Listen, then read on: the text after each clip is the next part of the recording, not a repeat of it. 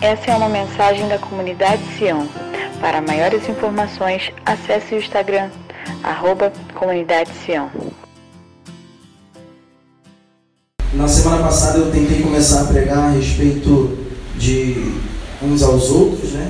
Sacerdócio uns aos outros, igreja, sacerdócio é, a respeito da igreja, e fui impedido em algum determinado momento pela falta de luz mas não deixou de ser uma noite maravilhosa e linda, a noite do domingo passado, foi a nossa noite de batismos. É, e foi muito lindo, muito lindo mesmo. E eu queria hoje dar continuidade a esse assunto, é, falando um pouco a respeito de, do que é o sacerdócio uns aos outros.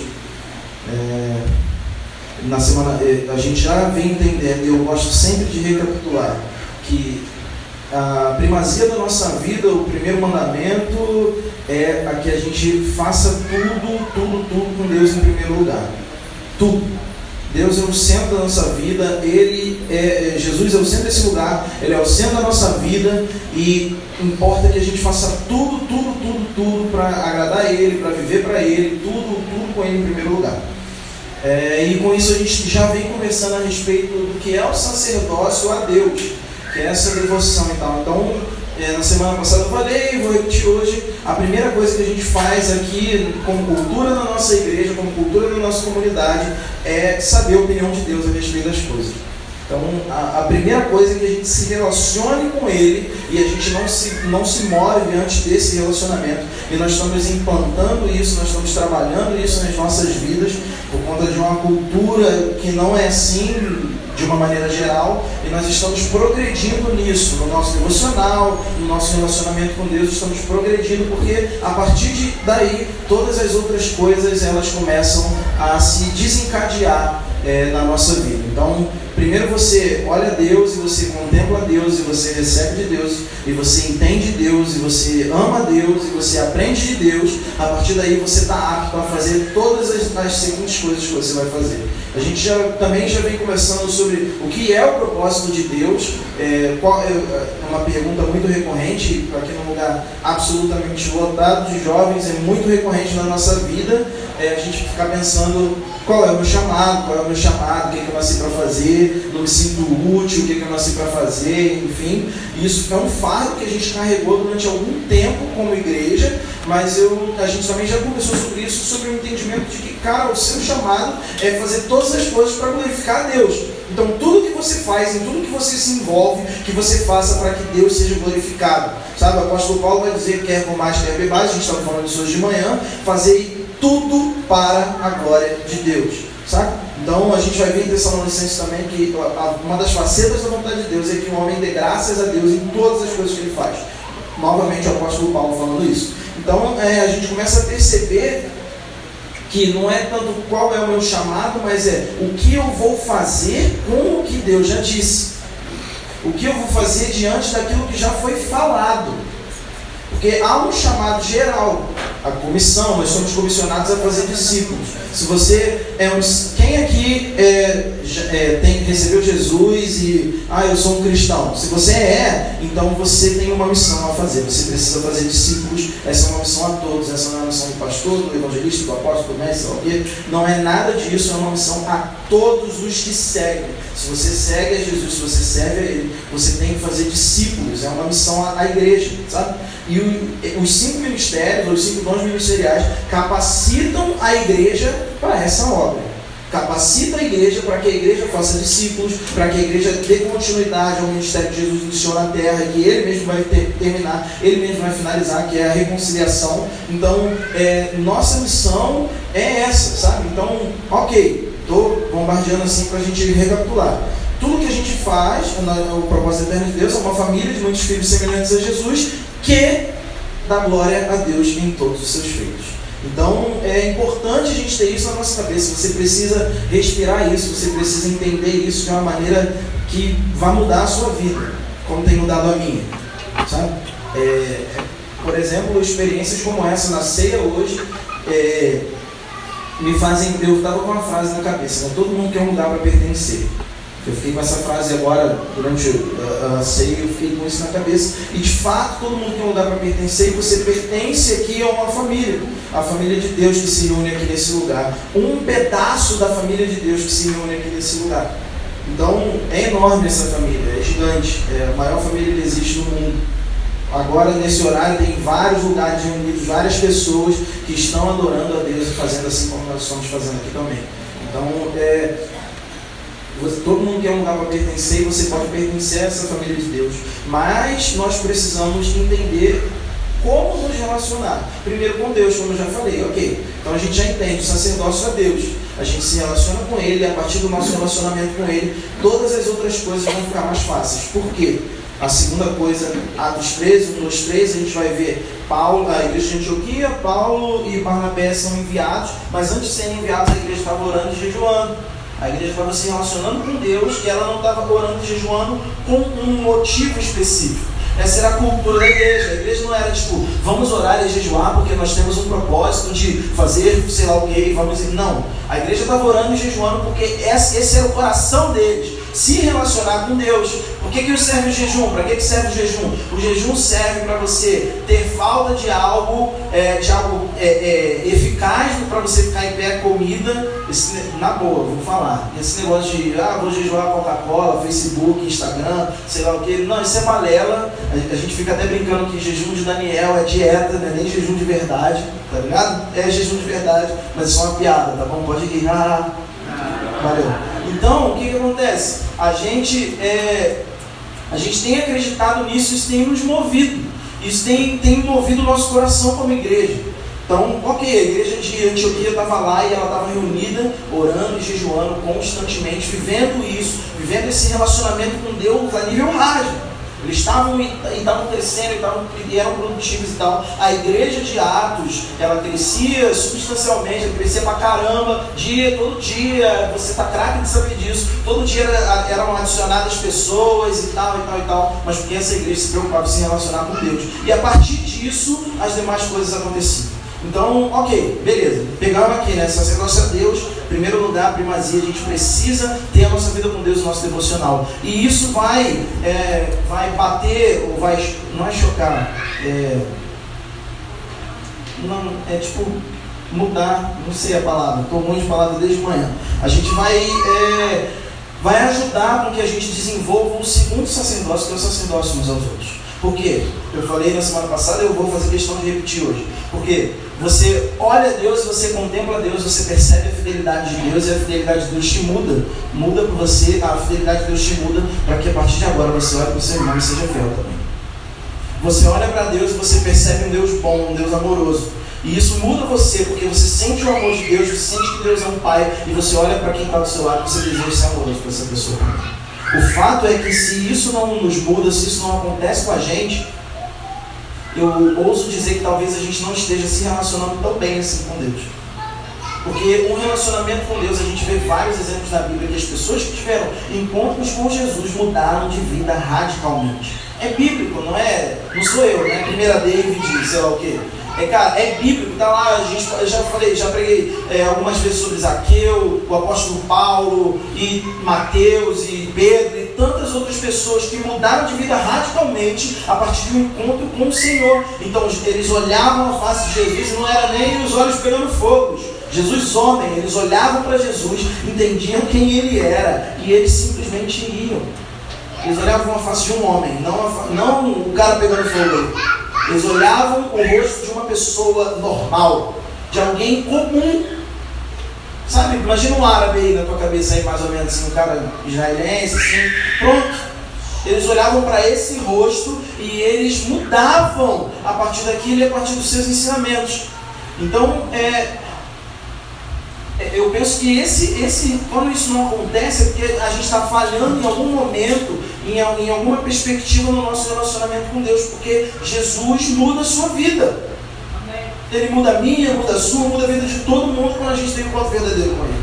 E a partir do momento que nós começamos a contemplar e começamos a dedicar tempo, investir tempo em relacionamento com Ele, isso vai afetar a nossa vida em comunidade também. A gente passa a entender que de fato somos uma família. Eu estava falando de manhã que os discípulos erraram pra caramba, muito, vários exemplos de eles fazendo besteira, ou pensando errado, ou agindo de uma maneira errada, e eles, cara, Jesus não parava e tipo, puxa vida, Deus, me dá uma outra oportunidade aqui, eu escolhi erradão. Dei mole, não era esses caras, acho que eu escolhi errado. Tipo o Capitão Nascimento, naquela cena lá que ele fala, escolhi errado, o outro cara escolheu certo, eu escolhi errado. Esse não é Jesus quando olha pra gente. E nem quando olhou para os dois apóstolos. Ele não ficou tipo, escolher errado, escolher errado, não. Porque a gente já conversou também umas outras vezes que ele olha pra gente e ele entende que nós somos humanos. E ele conhece a nossa humanidade e as nossas falhas. Ele sabe, cara, você quando pega não surpreende a Deus. Você não pega Deus de surpresa, tipo, caramba, pensei que ele ia pecar dessa vez e agora ele pegou. Você é esperto e você está me enganando. Esse não é Deus, ele conhece, ele sabe que nós vamos cair, mas ele quer saber a condição do nosso coração em se levantar e a disponibilidade se você ama a Deus ou se você ama o pecado.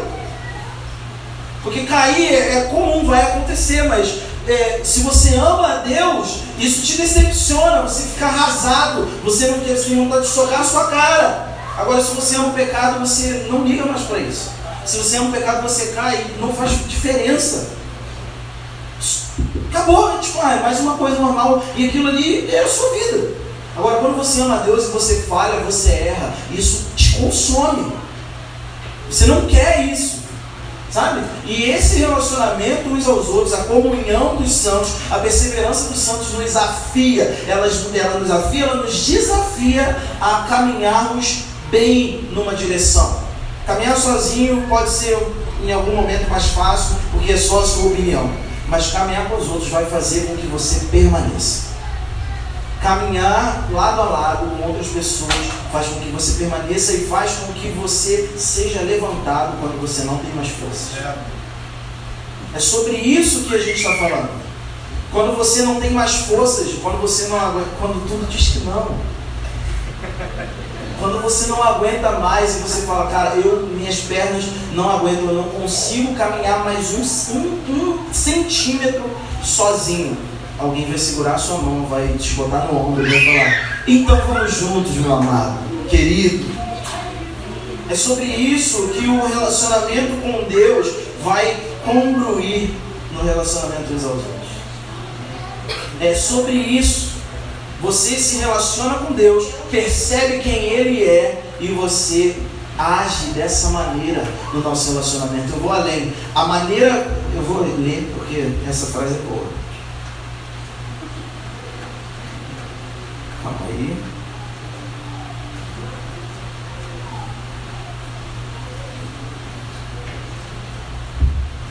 Nós podemos encarnar a nossa experiência com Deus, nós podemos encarnar aquilo que a gente vive com Deus no relacionamento com o outro. Sabe a revelação encarnada? Pode ser através da sua vida também.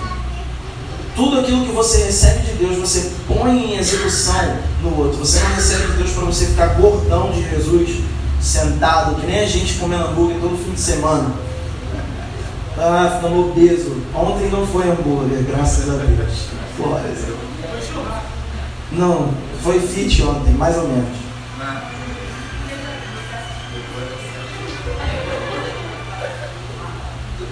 Tá vendo? Só na hora errada. Não sei quem é. Avisa aí que eu estou pregando. Sabe? É... E o relacionamento com Deus ele vai nos desafiar a crescer no relacionamento com o outro. Quando nós percebemos em Deus, nós podemos é, fazer aquilo que nós entendemos dele aqui. Cara, é, esse aqui é o celeiro fértil para o agir de Deus, porque nós estamos aqui. E porque nós nos relacionamos com Ele.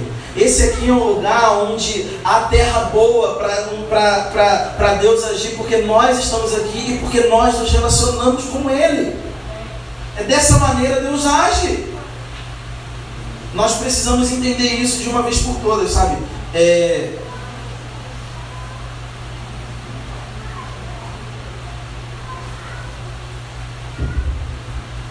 A gente precisa entender isso para que é, as coisas andem, sabe? sabe? Para a gente consiga fluir. É,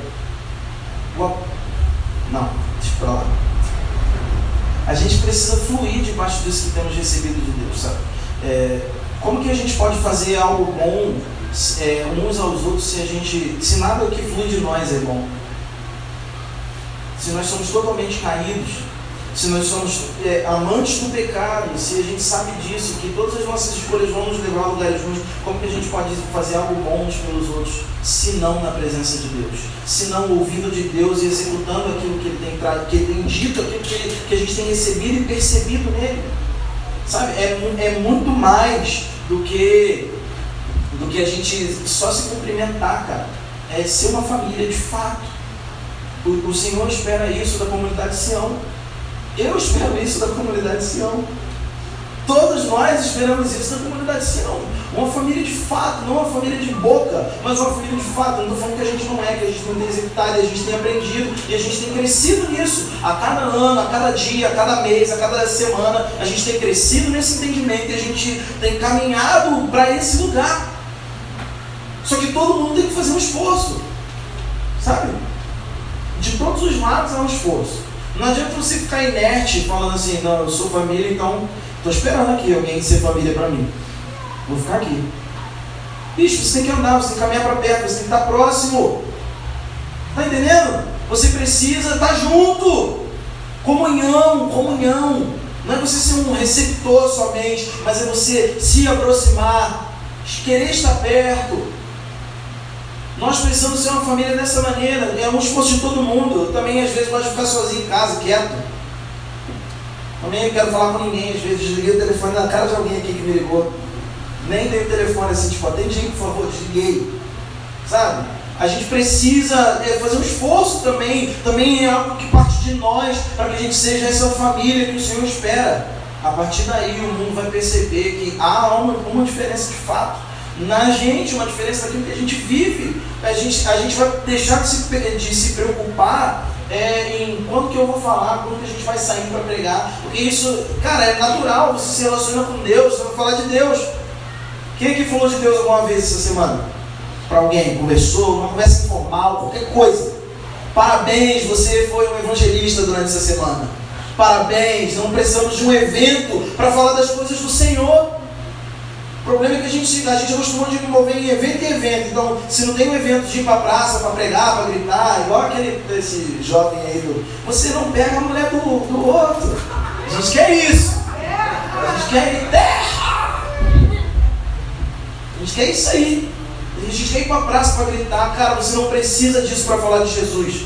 Você precisa de uma boca para falar de Jesus e precisa de um ouvido para alguém ouvir você falar de Jesus, ou dois, sei lá. Se tiver um, não tem problema, precisa de alguém escutando. É sobre isso, cara. Ser família é sobre isso. Sabe quando você tem, você recebe algo tão bom que você fala assim, cara, não é possível, todo mundo precisa conhecer isso que eu estou vendo. Todo mundo precisa saber disso que está acontecendo comigo. Isso é entender que de fato que, que nós nascemos para repartir. Repartir quem Deus é, repartir quem, quem, ele, quem deseja que somos, enfim, repartir é sobre isso que é ser família. E é sobre isso que nós estamos edificando. Edificando sobre essa comunhão que nós estamos gerando aqui. Edificando sobre tudo aquilo que a gente sonha, sabe? Todos os nossos sonhos eles vão, vão acontecer à medida que a gente conseguir ser mais família. À medida que a gente estiver mais próximo, ter mais comunhão. A gente tem muitos sonhos, muitos, muitos sonhos aqui como igreja, como comunidade. Escola, reabilitação, se a gente pudesse ter até uma autoescola, a gente teria autoescola aqui. Uma faculdade. Pensa uma parada absurda, improvável aí. Coisas lícitas. A gente teria. Sabe? Um mercado, a igreja pode ter um mercado, a igreja pode ter um mercado? Ia ser irado, né? Mercado, né? Eu acho que é bom a gente sonhar isso. É bom a gente sonhar isso. Sabe? A gente, cara, a gente pode sonhar, o, o Salmo vai dizer que é, a gente pode sonhar Sabe? Mas a gente precisa entender o que é ser família. Não adianta a gente pensar fora se a gente não está fazendo bem dentro. Esse é o primeiro passo. A gente veio desconstruindo, né? A igreja durante anos pensou para fora e não pensou muito para dentro. Então você via várias. Não estou dizendo que as pessoas não se relacionavam com Deus, elas se relacionavam com Deus. É claro que elas se relacionavam com Deus. Mas elas não davam prioridade à sua vida com Deus, elas davam prioridade ao perdido. Então era, vamos primeiro id. Primeiro, 01 da minha vida é falar de Jesus. Eu, a gente precisa desconstruir isso. O 01 da nossa vida é se relacionar com Jesus. Depois, de se relacionar com Ele, entender quem Ele é, saber quem Ele é, aí a gente sabe para falar. Porque senão a igreja ia estar lotada, a gente ia, ter, ia nem ia estar aqui, a gente ia estar num outro lugar enorme, falando de alguém que a gente não conhece. Você ia sair para falar na rua, para evangelizar alguém, para falar de Jesus para alguém, sobre alguém que você não conhece, sobre algo que você não domina. Um professor não entra numa sala de aula, não deveria entrar numa sala de aula para falar de um assunto que ele não domina. Ninguém ensina sobre algo que não conhece. E é sobre isso que a gente está edificando. E, cara, se a gente a está desconstruindo, então ok. Então, a gente deixa, esquece um pouco, a gente paralisa é, é, essa questão do, do serviço para fora tão é, com tanta ênfase e a gente redireciona as nossas forças, a gente canaliza tudo que a gente é para olhar para Deus. E em seguida a gente percebe que, ok, a gente precisa agora tratar o corpo. Porque um corpo doente não consegue andar. Uma analogia é essa. Um corpo doente não consegue caminhar. Eu, eu, eu sou um cara muito forte quando eu estou doente. Eu não fico Fabiano está ouvindo. Eu não fico de cama, não fico tipo, chorando. Ai, meu Deus, não sei o que é. Eu não sou esse cara. Eu não, eu, quando eu fico doente, eu estou com febre. Igual o Estevão.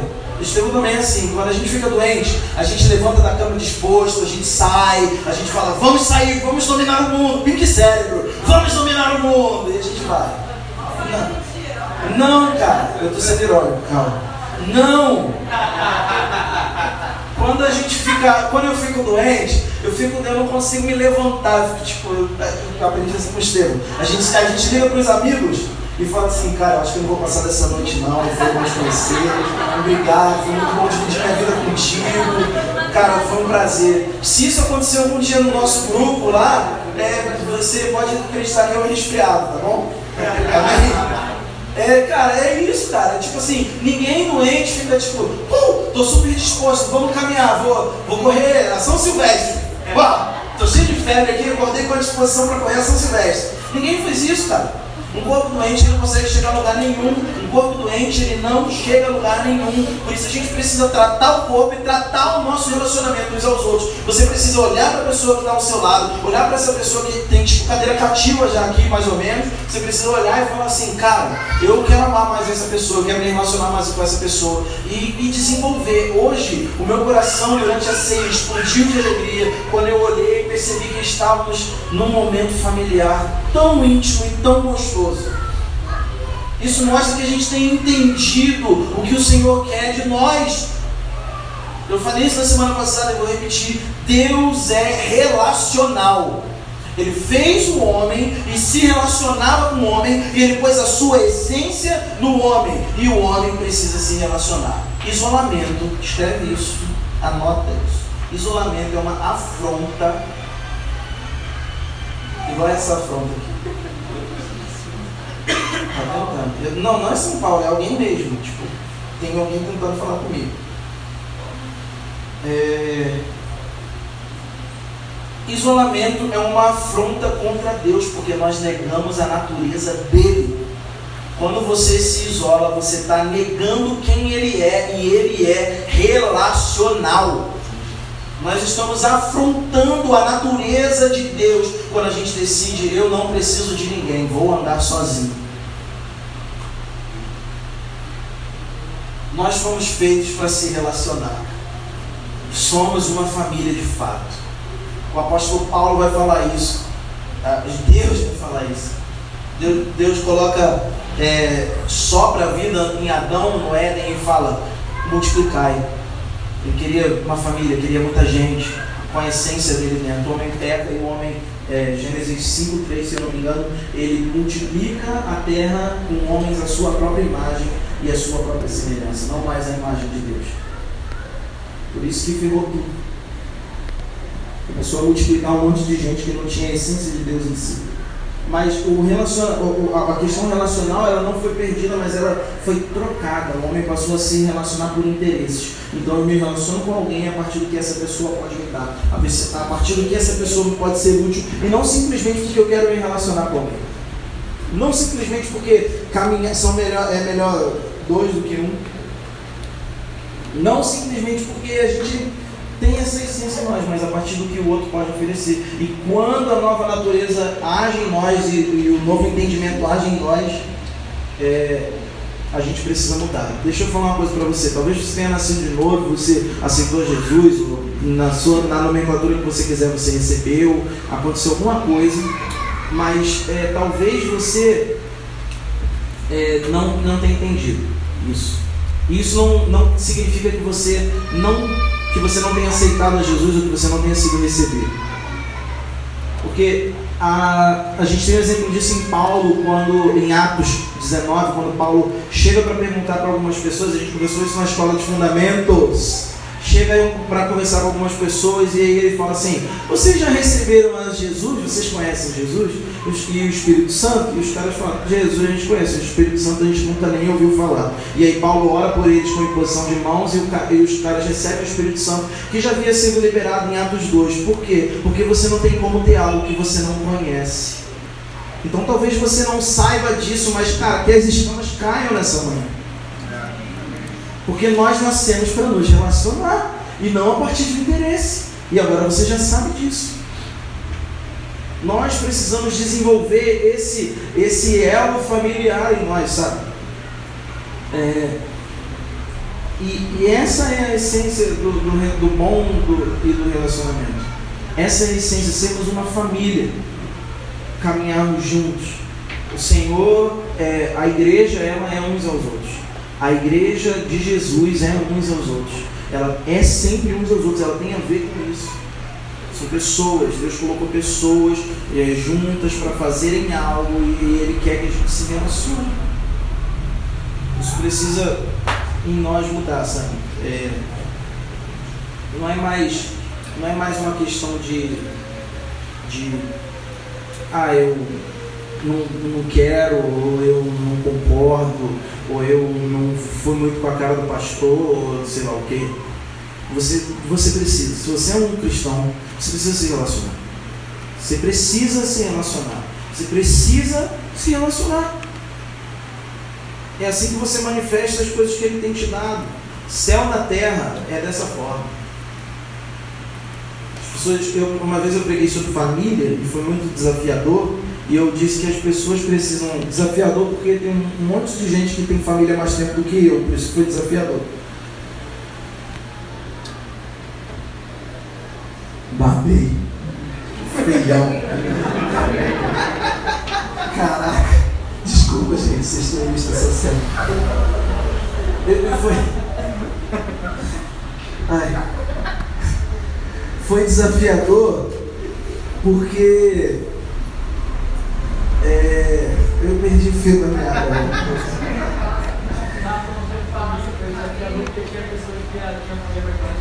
É, mas não era para esse lugar que eu ia não. O lugar caiu junto da barba aqui. É, tá difícil, né? Eu, vamos lá, deixa eu pegar aqui o norte de novo. É, eu, eu, tava, eu comecei a falar sobre família e sobre relacionamento e tal, e a gente começou, foi desafiador, foi, foi bastante desafiador, e a gente começou a perceber que havia um, um apontamento e uma necessidade para nos comportarmos como família. Eu ia citar alguma coisa da pregação e desapareceu da minha mente. Mas é, o, o, quando a gente percebe que, é, que há esse, essa noção familiar no corpo, a gente precisa ah, mudar. Eu acho que eu lembrei mais ou menos. Então a partir de agora não é mais é, com quem você quer se relacionar. Não é, não é mais a partir disso. E quando a gente fala de família é muito mais do que simplesmente o sangue, o meu pai, minha mãe, meu irmão, minha filha, minha esposa, sei lá. É muito mais do que somente isso. Quando a gente trata de família, a gente tem que ter um entendimento de que Deus vai chamar de família aqueles que fazem a vontade dele. Olha aí. Jesus vai dizer isso. Jesus vai dizer: Minha família é quem faz a vontade do meu Pai. Esses são meus irmãos, pais e mães. Jesus vai falar isso. Ele trata como família não somente o seu sangue, mas aqueles que vivem para o propósito de Deus. Aqueles que vivem em caminho do propósito de Deus. Esses são chamados família de Deus. Por isso eu digo, nós somos família nesse lugar e nós estamos construindo uma família aqui, porque nós estamos caminhando para esse lugar, é, é, caminhando debaixo desse propósito, e para isso que nós entendemos que o Senhor quer fazer através de nós também. Amém? Ser família é você dividir problema é que quando a gente fala dividir, na tua cabeça veio dinheiro, cara. Não é isso. É dividir o que nós somos. É gastar tempo uns com os outros. É gerar relacionamentos. Ser família é dedicar tempo, investir tempo uns aos outros. Nós precisamos é, alimentar isso em nós para que a gente consiga executar aquilo que o Senhor tem na terra. Sabe? É, eu gosto, gosto de citar esse texto e gosto de falar dele, dando esse exemplo. Salmo, 130, Salmo 132 vai dizer que quão bom e quão suave é que os irmãos vivam em união. É como óleo precioso que cai na cabeça de Arão e escorre pela barba. E aí ele vai continuando dizendo, fazendo comparações, como é bom essa, essa união que os irmãos têm. Eu vou além, eu vou dizer para você o seguinte, eu vou dizer que não há, é, não há autoridade de Jesus, óleo, unção, autoridade. Não há autoridade de Jesus como igreja quando a gente se move é, sozinho. Você só tem autoridade de Jesus para executar as coisas que você, é, que, que ele deu como igreja para a gente fazer. Sozinho você carrega a presença dele, mas somente com alguém você consegue ser igreja, ser família. Então nós precisamos entender que, cara, nós precisamos caminhar em unidade, caminhar em união, ser família, dividir as conquistas, as dores, as lutas. Nós precisamos é, abraçar uns aos outros, precisamos orar uns com os outros. E nós, de fato nós precisamos disso. O sacrifício de Jesus restaura todas as coisas. Não só o homem caiu, mas como toda a criação. E o sacrifício dele redime tudo, tudo o que foi caído. Inclusive esse senso familiar e essa renovação da mente que é nos cobrada para a gente entender o que ele quer nesse momento. Vocês estão comigo? Então, a partir de hoje vai todo mundo se falar. Você vai acordar e falar, vou perguntar para alguém como é que alguém está vou acordar e vou me preocupar. A gente falou isso, o Vitor falou isso aqui. Perder para outro ganhar. Vou me preocupar mais com o outro do que com, comigo mesmo. É como é, é família, né? É no modelo familiar, né? Quem aqui quer casar para ser feliz?